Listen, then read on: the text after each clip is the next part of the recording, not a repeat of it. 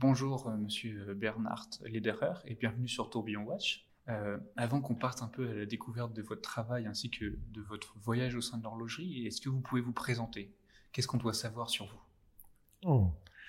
Alors, bonjour, merci euh, pour l'opportunité de parler avec vous. Je vous en prie. Euh, comme vous avez dit, je m'appelle Bernard Lederer, je suis euh, origine allemande. Mm date de naissance, c'est 58, alors je suis plus une des plus jeunes horlogers. Euh,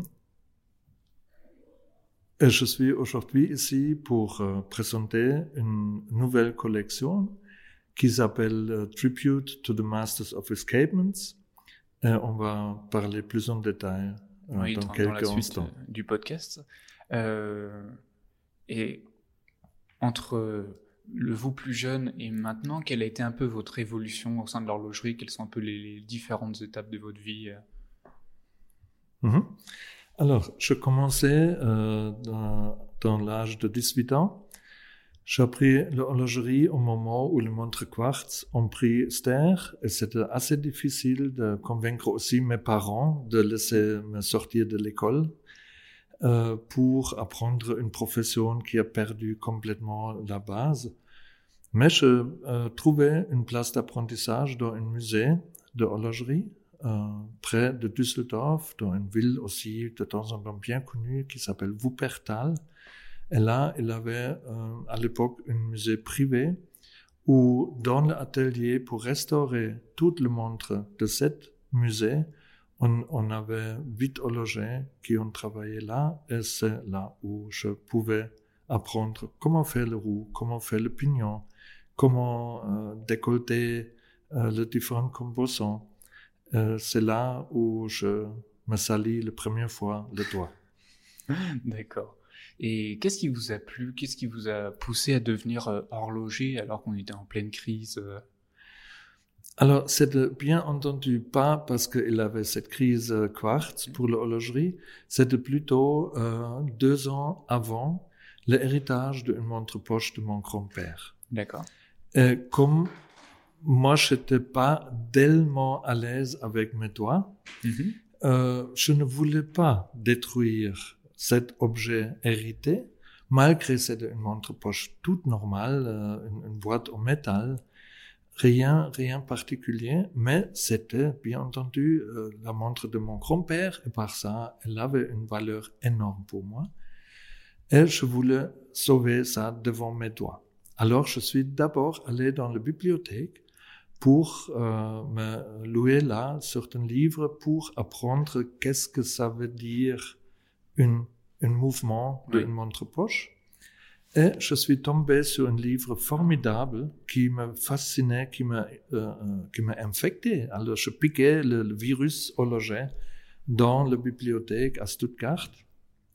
Et c'était euh, dans le livre, ça commençait d'une histoire où l'écrivain il parle de sa fascination qui, lui, il a pris par une, jouet avec son papa. D'accord. Son papa a, possédé plusieurs montres avec les différents échappements mhm. et elles sont jouées. Chaque fois, le, petit garçon était, sage, il pouvait écouter une des montres dans le tiroir du bureau de son papa. Et il était obligé de deviner quel échappement là-dedans fait tic-tac. Et c'était pour moi une telle grande surprise qu'il a apparemment les différents échappements. Il donne une, une, une signature acoustique différente. Mm. Et là, voilà, c'était la fin de mon, ma liberté. J'étais, j'étais fixé à l'horlogerie et je voulais savoir plus. D'accord.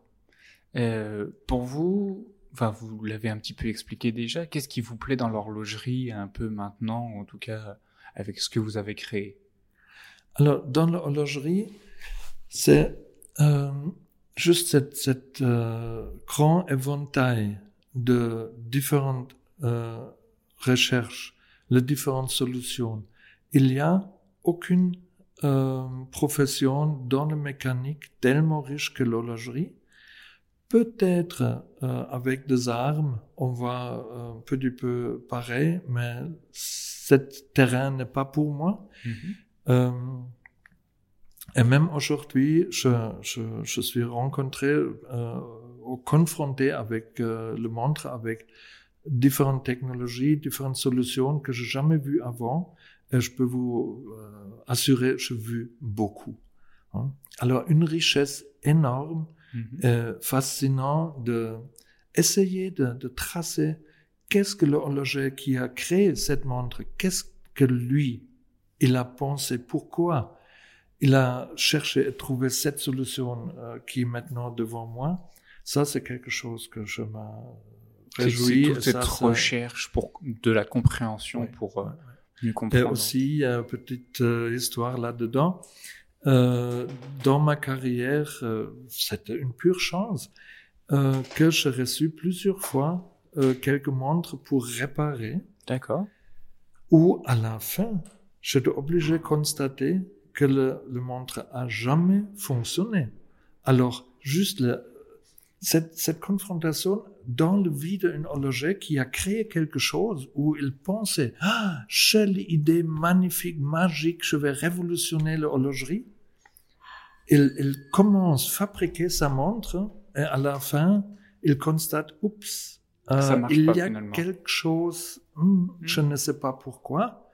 Et être vis-à-vis de, de, de, cette déception, de cet moment, moment important dans la vie de notre horloger, et finalement, avec cette distance qui est nécessaire, regarder, trouver la solution et euh, donner vie à une montre qui est dormée euh, très très long, ça c'est quelque chose qui m'a qui, qui vous a fait vraiment plaisir. Ça c'est pour moi le vrai horlogerie. Et si, pour, pour mieux comprendre les créations que vous avez pu, pu faire, quelles sont vos sources d'inspiration? Oh, L'horlogerie Alors, comme, que vous comme je vous avais dit que je suis fasciné par le cœur de montre, ouais. parce que pour faire une roue, pour faire une pignon, euh, fabriquer une vis, oui, comme apprenti, on a appris ça. Mais de, de être opérateur dans le cœur, ça c'est, ça c'est encore autre chose. l'échappement, ça c'est une telle complexité, un assemblage de telles réactions qui, qui tous suivent la, loi de physique. On peut rien tricher là-dedans. Oui, non. Mais c'est tellement beaucoup, et presque tout en même moment, que là, trouver le chemin pour bien observer qu'est-ce qui se passe maintenant ici, qu'est-ce qui se passe passer directement après. Euh, ça, c'est formidable de mon point de vue. C'est là où toujours on a euh, aussi quelque chose à apprendre. Euh, c'est là où je suis actif. Et du coup, dans les montres d'erreur, il faut, faut surtout regarder l'échappement, c'est ça, si j'ai bien compris. C'est une pièce importante à vos yeux. Mais... Euh, l'échappement, mais l'horlogerie, elle vit pour la précision. Ouais. Euh, je suis sûr tout le monde connaît le, le, prix longitudinal qui est de 1700, je ne sais pas exactement quand, euh, était euh, mis euh, à disposition par le gouvernement de Grande-Bretagne, euh, qui était gagné par John Harrison avec mm -hmm. son H4 où la première fois dans l'horlogerie, une telle précision était possible de, de fabriquer, de, de créer un, un objet. Euh, ce sont là les choses qui, qui sont vraiment merveilleuses, mais aussi, si on regarde le H4 de, euh, de John Harrison, c'est la pure beauté dedans, malgré personne va regarder dedans. Mm -hmm. euh, comme ça aussi, dans mes montres, c'est le détail de finition. Mm -hmm. polir la surface euh, partout pour juste montrer le respect. Oui. Euh, la différence entre le H4 et notre montre qu'on a présenté maintenant la première fois euh, est que notre boîte est presque, à, on peut dire, à 90% fait avec le verre saphir. D'accord. Alors, vous avez devant vous toute beauté de mouvement. On peut tout bien voir. entendu euh... aussi l'échappement. Ouais. Et vous pouvez admirer là euh, le petit cœur comme il fait son bruit, comme il vit Mhm. toute la montre avec. D'accord. Est-ce que vous aurez euh, une anecdote à nous raconter que vous avez pu vivre tout au long de votre carrière euh? Alors, euh, il y a tellement beaucoup d'anecdotes parce que la variété euh, de mon travail, vous voyez, une, fois j'étais dans un restaurant, euh, c'était un assemblage de collectionneurs de montres, c'était à Francfort. Euh, j'ai écouté dans une, table derrière mon dos où ils ont commencé de parler d'une de, formidable, exceptionnel. Ils ont lui ap- appelé le Goldfinger. Mhm.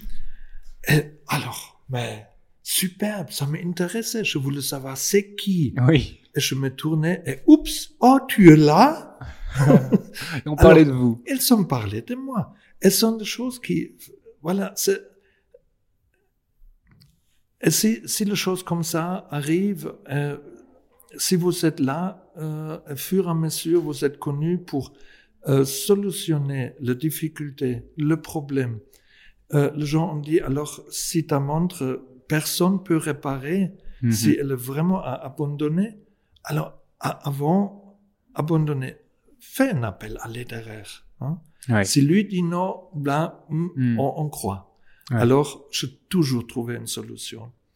Euh, c'est ça qui, qui fait cette différence. Euh, après, vous avez des appels presque dans, dans le monde entier où les gens vous demandent, même pour les choses euh, Les plus compliqués. complètement autre extrême, comme Brésil m'a appelé pour euh, un projet de, de horloge monumentale, 14 mètres haut, 8 mètres large, pour, euh, avec une, une countdown euh, de 1 mètre hauteur de, de, de chiffres, pour faire le countdown pour les 500 ans de, de découverte du Brésil. D'accord. Personne ne pouvait faire, ou personne Mm. voulait faire, aucune idée, mais ils ont trouvé personne. Alors, ils ont fait Ils sont quoi venus vous voir. Ils sont appelés les derrière. et moi, je réfléchis et je trouvais une solution.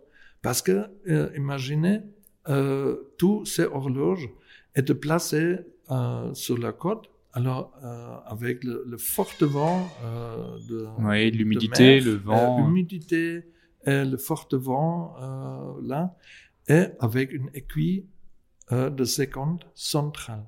Maintenant, comment tourner une, une aiguille de seconde contre la force de vent? Hmm. euh, Éviter que le vent va tourner retour euh, la montre, toutes les difficultés comme ça, c'était à, à solutionner. Ouais. Mais on trouve toujours la solution. Ouais. Hein? Euh, Est-ce qu'il y a une rencontre en particulier qui, qui vous a marqué tout au long de votre carrière euh, Absolument, oui. Est-ce que vous pouvez nous raconter cette rencontre euh? Oui, c'est la rencontre avec Sir George Daniels. Euh, George Daniels, euh, le, le, le grand, de, le vrai légende de, des années arrière, il a écrit un livre qui s'appelle Watchmaking. Euh, ça, cet livre sorti quand moi j'étais apprenti. Mhm. Alors, c'est déjà quelques années. Mais je voulais euh, cet livre parce que euh, Daniels, la- le, le grand maître, voilà, l'autorité. Mais euh, en, en Allemagne, aucune librairie a mis à disposition ou voulait euh, organiser ça. Alors, je faisais l'autostop. Je Ouais. me plaçais à côté de l'autoroute. euh, Je fais- faisais le- l'autostop jusqu'à Londres. Là- De l'Allemagne jusqu'à Londres. Oui, oui. Bah, Et, oui. là, et là, je trouvais le livre, il n'y avait pas de problème. Hein, j'ai acheté et directement retour, hein, et de nouveau sur En autostop. Retour en Allemagne. avec euh, stop-retour en Allemagne. Quelques années plus tard, euh, j'avais la grande chance, euh, dans la première exposition de l'Académie horlogère de créateurs indépendants, le Mhm. AHCI, de euh, je crois, le troisième membre, alors directement après Sven Andersen et Vincent Calabrese.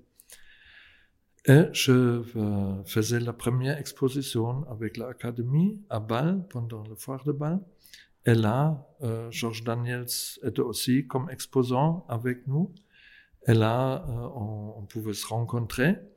Et il était venu à partir de ce moment un petit peu aussi mon mentor. Il était déjà mon prof, mais vis-à-vis de son livre. Oui. Mais euh, après, il est venu, euh, voilà, quelqu'un que je pouvais poser une ou l'autre question pour une ou l'autre décision dans ma vie. Mhm. Euh, voilà, pour ça aussi, pour moi, c'était clair que la première montre que je sortais maintenant va porter son échappement. Et son échappement n'est pas, comme tout le monde pense, le coaxial. Mhm. Non, le coaxial, c'était l'échappement que lui, il pouvait miniaturiser pour mettre dans, notre, euh, dans un mouvement poignet.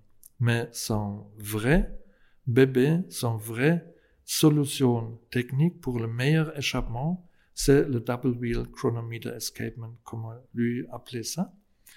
Et je pris cette euh, construction et je modifiais euh, oui, améliorer pour qu'aujourd'hui elle fonctionne avec une, perfection qui est adaptée à nos besoins d'aujourd'hui. Alors elle, elle, va à 3 Hertz, euh, elle est résistante contre choc. Mhm.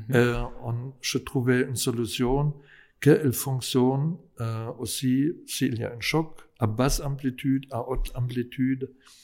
Et on peut dire aujourd'hui que ça, c'est euh, euh, l'échappement qui a été inventé par Abraham Louis Breguet, le fameux échappement naturel, a aujourd'hui trouvé sa, comment dire, euh, son aboutissement. Ouais. Euh, c'est la première fois après 200 ans que une montre fonctionne et correspond à 100% à la rêve de Breguet que lui malheureusement pouvait pas arriver euh, de, de créer et de, de fabriquer comme lui il a imaginé et comme il n'a pas réussi aussi abandonné.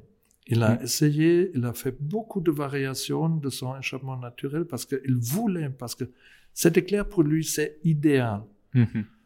Mais euh, Il n'a Pas- réussi. pas réussi, mais euh, c'est aussi la technologie euh, d'aujourd'hui qui nous permet de fabriquer dans une précision qui n'était pas possible avant.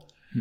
On a le matériau différent comme à l'époque. Alors, c'est pas seulement que moi je trouvais la solution technique, que lui, il a simplement pas vu, mais aussi euh, je, le grand aide euh, de tout le matériau moderne. Oui, bien sûr. Euh, quels sont un petit peu maintenant les, les futurs projets pour la marque Lederer? Le futur projet vont être alignés à cette première modèle avec, comme nous on appelle ça le Sender Impulse Chronometer, parce que c'est la première fois aussi dans, dans la vie d'un chronomètre, d'un échappement chronomètre, euh, que le, le impulse, alors la transmission d'énergie, Mhm. de roue d'échappement au balancier est maîtrisée où elle se plaçait. Avant, c'était le hasard, ça dépendait euh, de l'amplitude et toutes ces variations, aujourd'hui, avec notre brevet, on maîtrise et on peut très clairement fixer le point de contact et comme ça, on maîtrise l'isochronisme et la précision de ce mouvement. C'est une réelle avancée pour l'horlogerie. euh, C'est une vraie invention. Ouais. Mhm. Euh, maintenant, ça c'est pas le seul montre qui va, qui euh, va sortir. sortir dans la collection Tribute to the Master of Escapement. Mais euh, comme le titre dit, c'est un Tribute to the Master of Escapements. Mhm. Alors pas pour le Masters euh, of Case Making or Dial Making, c'est vraiment pour euh, le maître des échappements. Et pour ça, euh, on a une petite collection qui va sortir au fur et à mesure, chaque fois, avec un échappement très particulier qui mérite être remis sur euh, la devant de la scène oui. euh, pour être apprécié euh, par le collectionneur et par les aficionados euh, de, de belle horlogerie. Ouais. bien sûr. Écoutez, on va suivre tout ça avec intérêt. En tout cas, on a eu la chance que vous avez pu nous montrer, en tout cas, une pièce que vous avez ici qui est, qui est magnifique.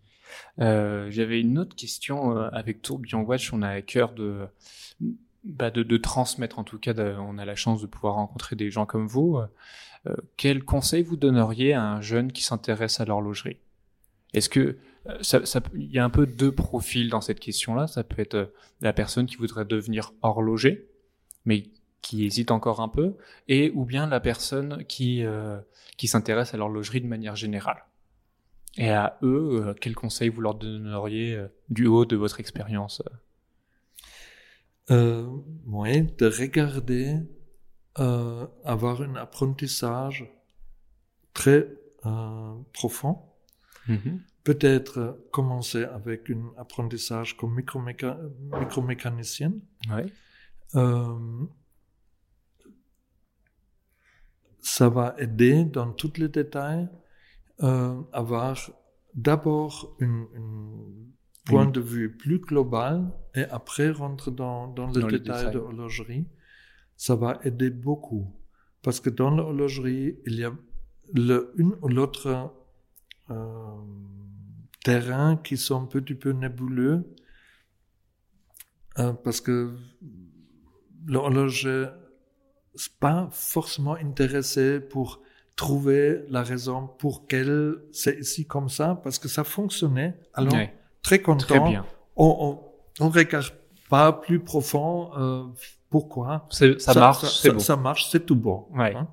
Et si on comprend pourquoi ça marche, ça, ça c'est toujours un avantage. Et puis ça permet aussi, à partir du moment où on a compris le fonctionnement, on peut, on peut même trouver des, des moyens pour être soit plus créatif ou même innover, comme vous avez pu le faire euh, avec tout mhm. ça, cette nouvelle innovation que vous avez amenée.